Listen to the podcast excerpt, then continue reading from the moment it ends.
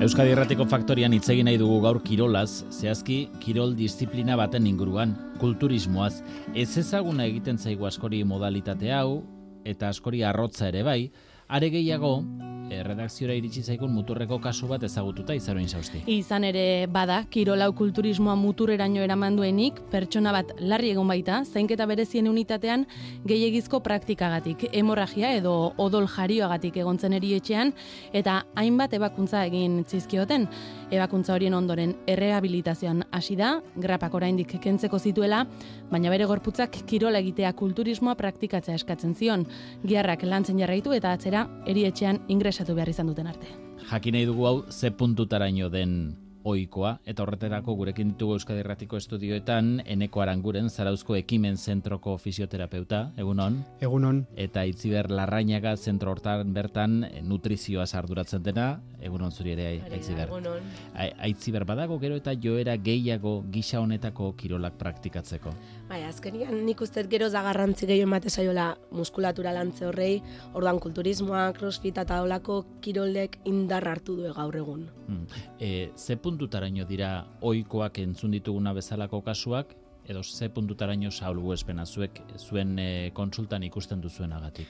Bueno, gu kontsulton ikusten deunan arabera ez da ez da oso ohikoa hain muturra eramatia kasu bat. Bai egia dela, ba, komentatu dezuen bezala kasu puntual hau dago, e, ez dakit kasu, igual, kasu berdina da, baina dela gutxi beste bat onda baita ere antzekua, ordan bueno, e, salbuespenak dian arren, ba, bueno, bai dia igual gehiago ikusten hasi dian kasu batzuk. E, osasunari garrantzia ematen zaio, kirola egiteko badago gerrina bat, e, modu kontrolatuan egiten dela esango zenuke, somatzen duzu hori?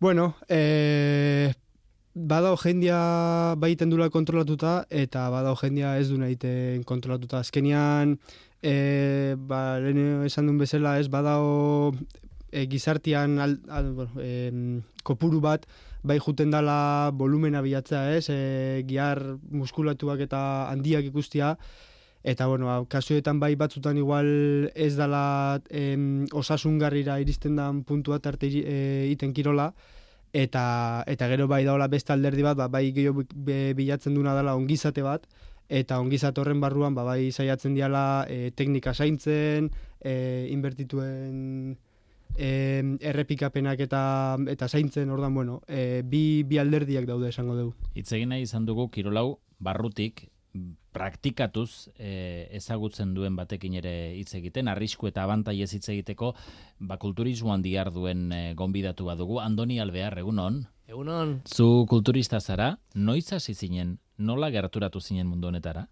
kulturista, kulturista, a ber, ni eh, kompetidu naban pasan urtean, bueno, horbildu nintzen eh, entrenamentuko mundura esan, esan aldo, ba, ba, sartu nintzen nien eh, rugbyan jolasten, eta ba, bertan eh, gimnasioan eh, entrenatzen hasi ginen, eta ba, bueno, hor ja pizkaten gantzaten hasi nintzen, ezta? Da, bueno, ba, entrenatzen, entrenatzen, urteak gainean, eta, ba, bueno, pues, bi- bildu nintzen, eh, ba, jente batekin, ba, non sartuta zegoen horre eh, estetika eta kulturismo munduan, eta ba, ba, gaur egun hemen gu gauz behai. E, noiztik e, ari zara kilo hau praktikatzen? E, esan duzu errubian izan zinela, aurrez beste kirolik ere egin izan duzu, baina noiz eman duzu pausoa, urratxa? Ba, a ber, e, 2008an e, rugbiko, bai, mazazpian, mazortzian inaban e, urte bat, rugbian, eta sartu nintzen ja, urte hor, e, urren urtean sartu nintzen ja gimnasioan. Eta gaur arte, osea, gaur egun e, eta urte dekuaz, ba, esan genezako ba, 6 azpi urte e, gimnasioan, hori da. E, kulturismoak nolako disiplina eskatzen du? Esate baterako, ze maiztasunekin entrenatzen duzuzuk? A ber, kulturismoa e, praktikatu dezakezu, en, e, az, azken finean kulturismoa da kulto al cuerpo, oza, esan nahi duela e, gorputza zaintza, ez da, pues, e, bai elikadura dagoenez eta bai gorputz tonua zaintzeko, ez da, e, e, praktikatu dezakezu, era ezberdina eta hau da. E, nik gaur egun bost aldiz astean entrenatzen dut, e, bi hiru ordu más o menos, eta, baina, bueno, oza, dan eudeko hasiera bat, eta bez, e, danok ez, gara, ez dugu nahi e, kompetidu eta kulturismoan aritu, eta, baina, bai, esan genezakeu nik gaur egun bost, bost aldiz, bost Mhm. aldiz. Eta e, lehiatzeko asmoa badaukazuzuk? Bai, preparatzen nabil, e, nik e, e, kulturismo naturala praktikatzen dudan ez, ba, pizkat saiagoa da lortza e, muskula eta beraz ba, urte gehiago behar ditut, ordan ba, 2000 eta gota erako e, begira jarrita dut eta bueno, ikusten joan gora, baina bai. Hmm. E, aipatu duzu, e, gorputzari kultua dagoela, kulturismoaren atzean, eta gorputzetako giarroiek garatzea dela e, helburuetako bat. Eta azkenengo aipatu duzuna da, zuk kulturismo naturala e, praktikatzen duzunez, e, epe luzeagoa behar dela. Epe luzeagoa zertarako. Zein da azkenengo helburua? Azkenengo helburua da, osea, gu igotzen gara tarima, tarima eta guri, e, guri e, konparatu egiten duzku pues, e, alboko fizikoekin. Hau da, zeinek dikon estandari batzuen arabera, ba, e, fizikorik onena, ezta? Osa, goaz konparatzera.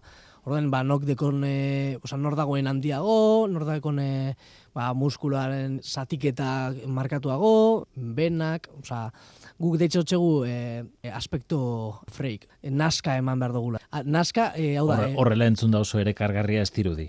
Ez, baina, naska... E, mundu honetan sartu ez da aurrean, ez da, oza, azken finean, ez da, ez da gorputz bat egunero ikusten duzuna, ez da, gorputz mota bat e, egunero ikusten dana.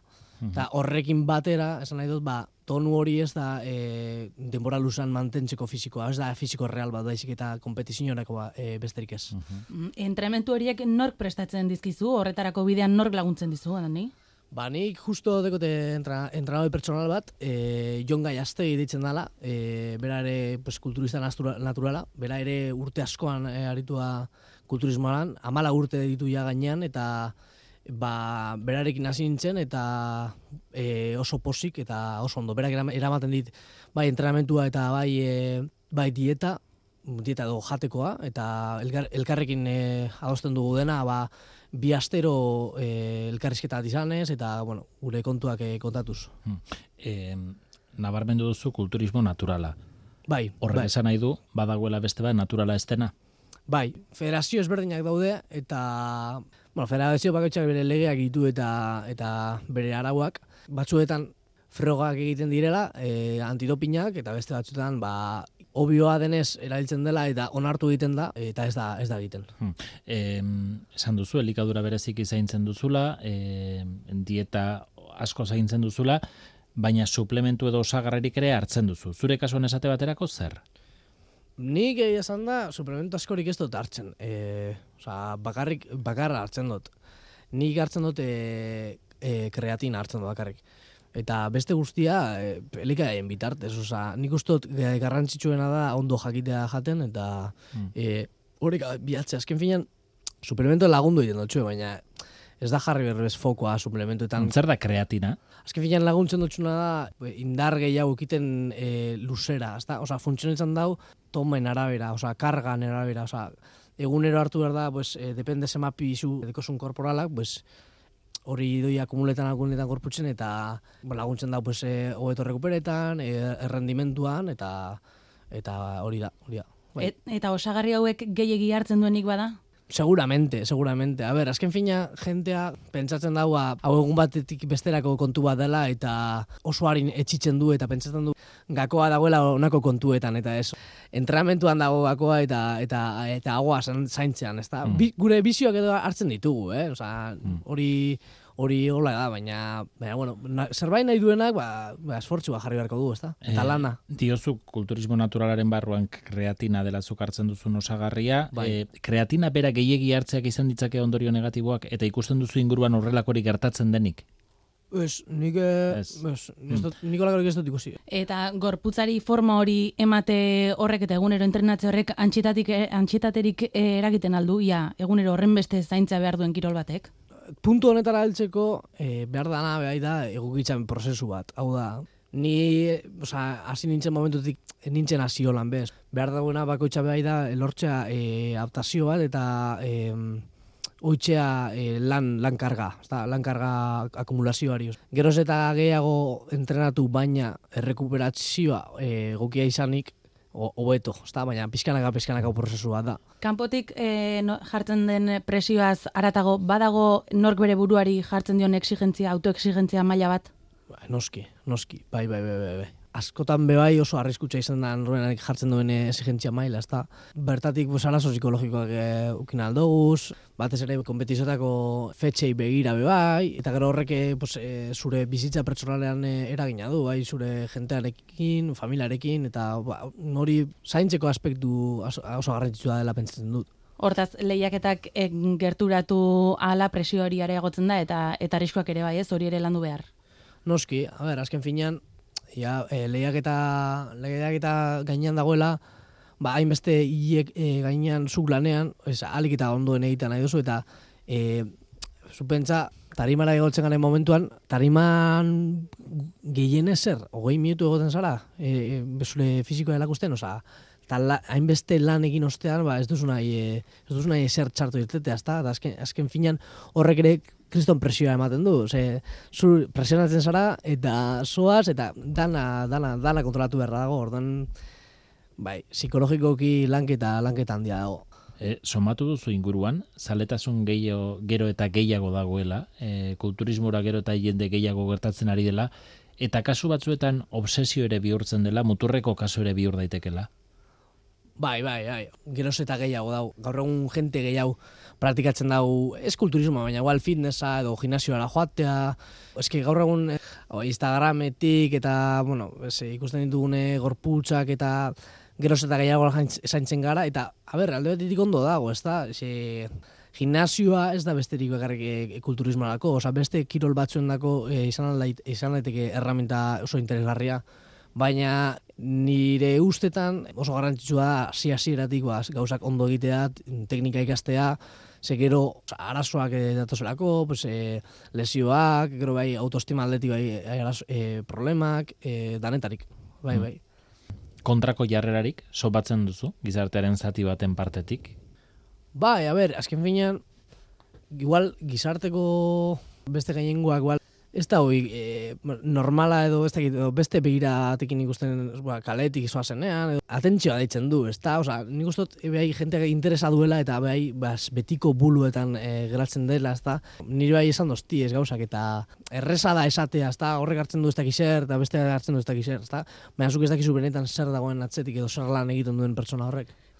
Bandoni Alvear, Durangoko kulturista, eskerrik asko gaur Euskadi Ratira gerturatu eta kulturismora gerturatzen laguntzeagatik eta zure zure esperientzia kontatzeagatik urrengo batera arte. Eskerrik asko.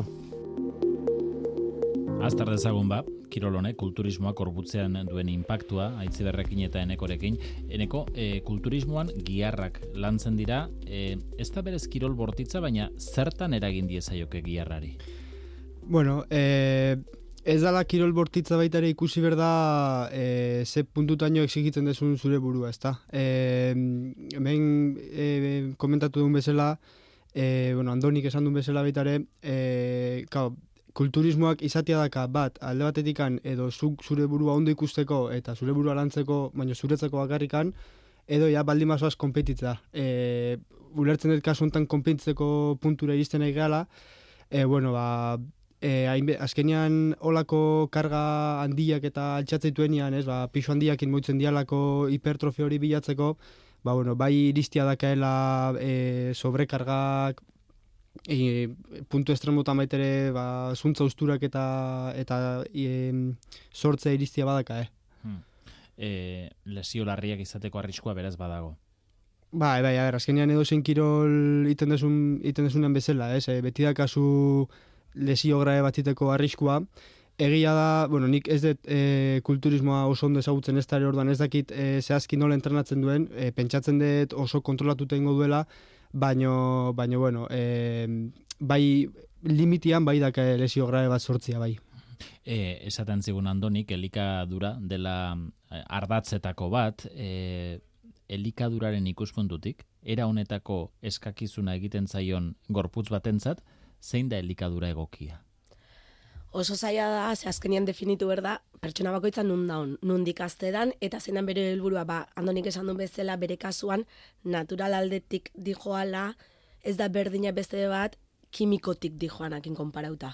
Azteko hori, bestetikan, e, gure aldetik garrantzi asko emate jo, ikustia bere aurrekariak. Beste dolentziak dazkan, patologiak, ze bat ja, azte baldin da, e, trepako minak dazkala dibidez sarri, ba, agian ezin du beste baten elikadura bea eraman. Baina beti bai emate zaio garrantzia, behaiek eramatituen hiru fase bezala, azkenian bai bilatzeue fase volumen, e, beste fasea dala de bai deshidratatze hori, no? Osa hiru fasetan banatzeia, eta hor fase bakoitzean elikadura ezberdina da. Baina basia bai edo bai izate dana da, proteina, grasa, karbohidratuak, bukaeran iteite grasa kendu, karbohidratuak kendu, baina proteina hori bai da basia. Mm. E, baina hor, beti ere, helburua hipertrofia hori bilatzea Hori denean. Horrek izan dezake ondorio negatiboren bat elikadura mota horrek gero osasunean? Bai, azkenian bilatzeuena da behaiek, mm, ja estremoa bilatzean. Kompetizio bat dan momentuan askotan beti estremoa iriztegea.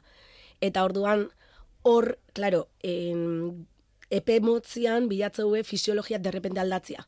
Adaptatzezu, bai, egokitzezu era batea, eta bapatia, menga, beste era batea aztegea. Ien, lortzezu egokitzea, eta benga, beste era batea. Eta hor, azkenian biztera da behar duen, bai, en, gehien bat giltzurruna sartze dela asko, hor egokitze hortan ez daka denbora hori filtrazio hori ondo egiteko. Beraz, nutrizionalki hor gabezia batzuk egon daitezke. Hori da, guztiz. Aipatzen zigun andonik, e, berak e, mus, e, kulturismo naturala praktikatzen duena eta gehigarri bezala kreatina hartzen duena. Zer da kreatina? A ber, azkenian kreatina da elementu bat gehiago gure gorputzak ja de por si sortzona de bai. Adibidez dago gaixotasun bat kulturistaetan edo asko olako kirola egite duen askotan dala randomiolisis dala kreatinina altu, bai.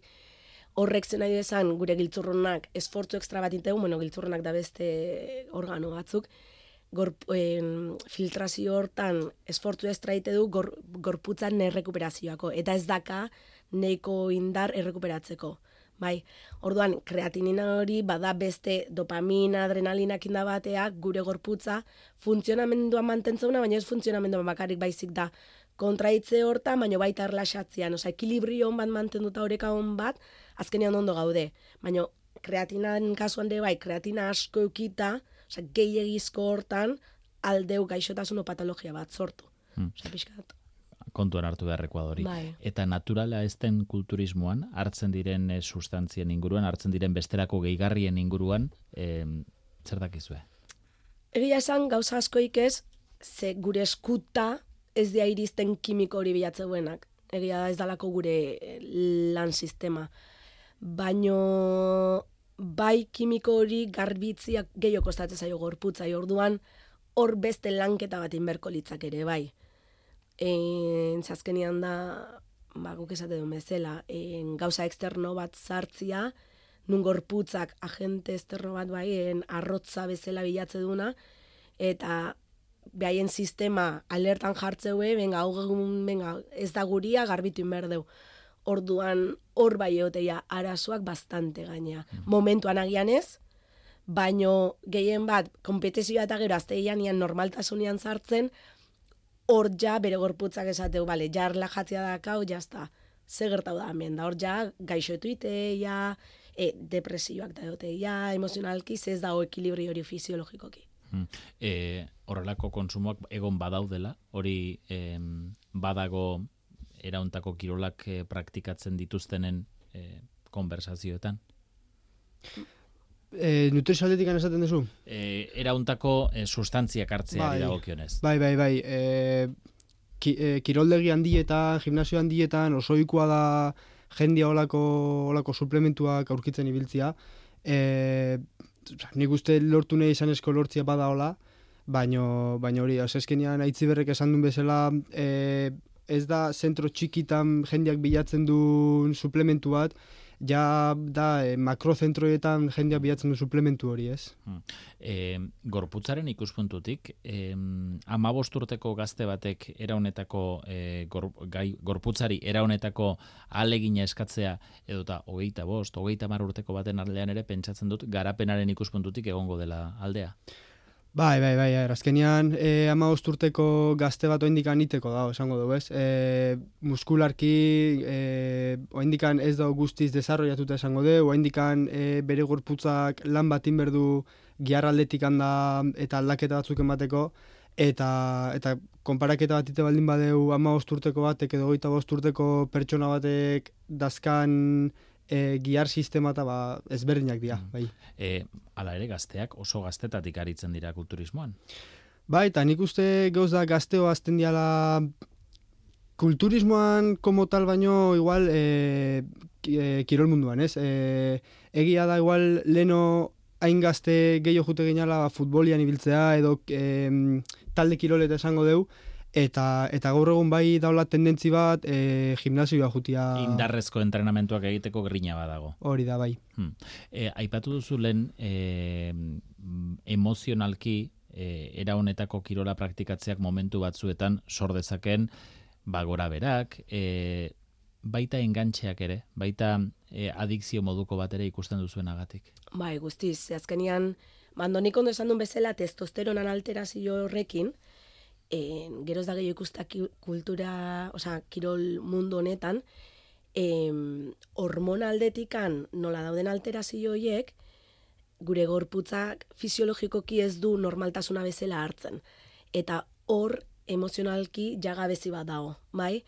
Ja fisiologikoki, baino gero dago norbeak bere burua ezartze dizkion matxake horiek ondo jan berko nuke, ondo entre comillas esango deu, ondo jan berko nuke eta igual jartze jateu lagunakin hamburguesa bat ez dakit zer, gaizki sentitzea, en culpable, bai, eta orduan iteu konpentsazio bat, kirol extra bat. Edo, venga, gaur kilolera inberko nuke eta gaixo nago eta ostra ez detin, eta matxake hori berriro kulpabilidadia.